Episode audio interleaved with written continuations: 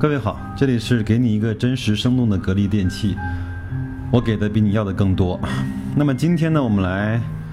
呃，看一篇文章。这篇文章呢，也是我花了不少心思才找到的。我们都知道，格力电器在中国的占有率是绝对的市场老大，但是呢，它在全球的表现怎么样呢？我们只是知道它在今年的五月份，在印度的增长量是提高了一倍。那我们在其他的地方表现如何呢？呃，当然，我前面呢，呃，做过一篇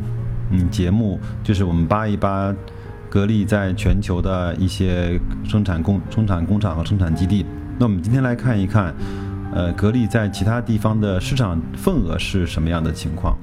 那这篇文章的题目呢，叫“格力电器占全球百分之三十的空调市场份额，已经成为世界的格力”。那么，从1998年进入到巴西市场，到2001年在巴西正式的设厂，格力巴西的基地至今呢已经有了十六个年头了，生产能力达到了四十万套。在前面的里约奥运会上，格力生产的空调成功进驻多个运动场。以及相关的酒店和机场等配套设施，成为唯一以百分之百自主品牌入主奥运会的中国造产品。那言下之意啊，就是有很多的，有一些中国的品牌是用代工的方式，是用贴牌的方式给奥运会供应产品的。那作为中国第一家走出去的家电企业。国际化路径无疑是格力津津乐道的一大亮点。目前，格力产品远销两百多个国家和地区，格力自主品牌远销一百六十多个国家和地区。那么，也就是意味着，那中间还有四十个国家左右不是用的格力的自主品牌，而是格力做的代工和贴牌。那么，整体的销量呢，占全球百分之三十的空调市场份额。那其中，在“一带一路”的沿线国家和地区，更是表现不凡。以巴基斯坦市场为例，格力自主品牌在该地区有超过百分之三十以上的市场份额，牢牢占据着头把交椅。那格力早期的国际化战略呢，奉行的是先有市场后有工厂的经营思路。一九九八年，格力空调进入巴西市场，凭借着产品的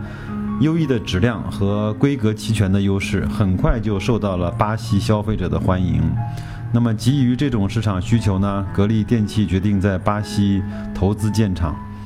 二零零一年，位于巴西的亚马逊河畔、占地面积约四万多平方米的格力巴西基地顺利投产，年产能能达到四十万套。那么这一举措啊，非常的有效果。目前，格力在巴西的销售网点已经遍及了二十四个州，共有三百多家代理商、一千多家零售商以及三百多个服务网点和安装公司。那么，对于新兴市场呢，格力电器则是选择了借船出海、借鸡生蛋等柔性的渗透战略。二零零六年三月。格力空调巴基斯坦的生产基地正式投产。与巴西基地不同的是，巴基斯坦的生产基地由当地的经销商投资，格力电器呢只是提供技术支持，但其生产销售的全部都是格力品牌的空调。二零一四年，格力在巴基斯坦率先推出了变频空调。二零一五年的市场份额超过了百分之三十，从最初默默无闻的外国。品牌华丽转身为当地同类产品销量第一的品牌。那么以上呢是巴基斯坦的情况，那么再来看一看，呃，在伊朗的情况怎么样？在伊朗市场，格力联合其他的。呃，公司呢开展了品牌的推广活动，并用高质量的产品树立了品牌的形象。如今已经占领了家用空调市场将近百分之十五的份额，成为当地家喻户晓的中国制造和中国质量的标杆。在沙特市场，我们都知道沙特是一个非常炎热的地区。那格力以重点培育格力品牌，辅以适量专业型的 OEM 大客户的策略。呃，来发展，目前占沙特家用市场、家用空调市场的百分之二十的占有率，市场占有率居首。在越南，呃，格力家用空调市场的份额接近了百分之十。因为我们也以前呢看过一些格力的空调在泰国、在越南的一些广告的片，那我们也知道，它为了适应当地的一些使用的习惯，包括文化，在广告方面用做的还是非常的用心的。那对于技术升级和质量呢持之以恒的重视，则是格力站稳海外市场的根本的保障。二零一零年啊。是格力在巴基斯坦相对比较困难的时候，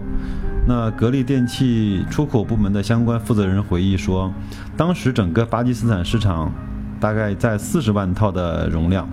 那格力的市场份额呢只有两三万套，几乎都是本土品牌的天下。但本土品牌的空调市场价格普遍比较低，加上当地的组装水平都有限，那所以说质量呢就比较差。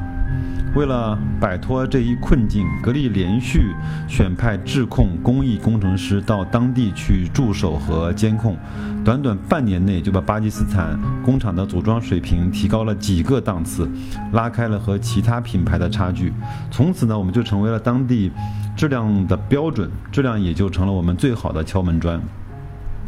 一位在巴基斯坦工作的格力业务人员也为记者分享了一则关于质量的小故事。我们在巴基斯坦拜访一位客户的时候，发现他们的技术总监刚刚换了人，当时也很郁闷，害怕刚刚建立的互信以及对品牌的品牌的认知啊，都化为了乌有，那一切呢都要从头开始了。当我们调整好情绪，准备向新的总监重新推广格力品牌以及形象的时候，这位总监却说，他不需要听任何的品牌推广，他早就是格力的忠实粉丝了。细问一下呢，原来是该总监的家里，一共装了十二台格力空调，两千零七年到现在一直都没有任何的问题，因此对格力的品牌非常满意。他当即表示，将会在其在任期间不遗余力地让集团使用格力产品。呃，这个呢就是这篇文章，嗯，我它的数据呢还不是很强，更多的是一些在巴基斯坦、包括越南、还有伊朗、还有巴西这些地方的占有率。我们也很难看到格力在欧洲、在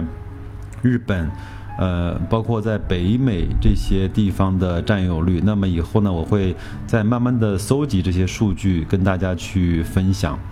那说一个自己的呃亲身的小感受啊，那正好呢。这段时间，由于朋友啊，包括家里啊，还有自己的一些缘故呢，呃，正巧买了大概有三到四台的格力空调。但是呢，我发现了一个有意思的问题：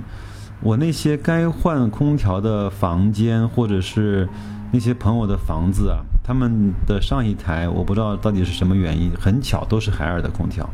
那有些也确实出了质量的问题，有一些呢确实也是不够制冷了，也修不好，那也只能给它换成格力的空调了。那在京东买的时候呢，那它有一个赠送的项目，就是发压缩机的十年十年保修，就是只只换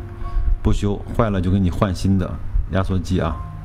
那所以说，这样呢，就让很多人就很放心格力的产品。那包括今天下午我在京东上购买，呃，一台空调的时候，我也突然发现了一个，它在描述页上面，它是有多么的实在。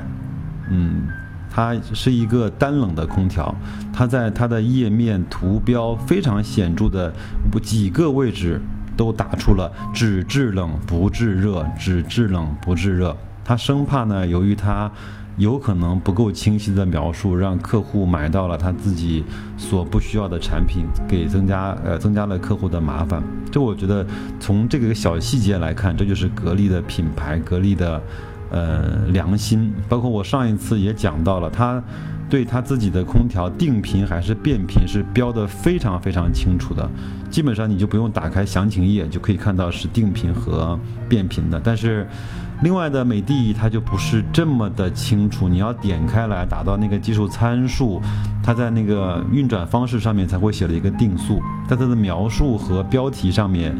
很难一眼就看清楚是变频还是定频。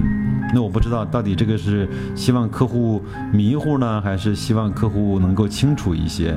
呃，至少我喜欢这种清清白白、明明白白的购物和消费，这点我们确实要为格力去点赞的。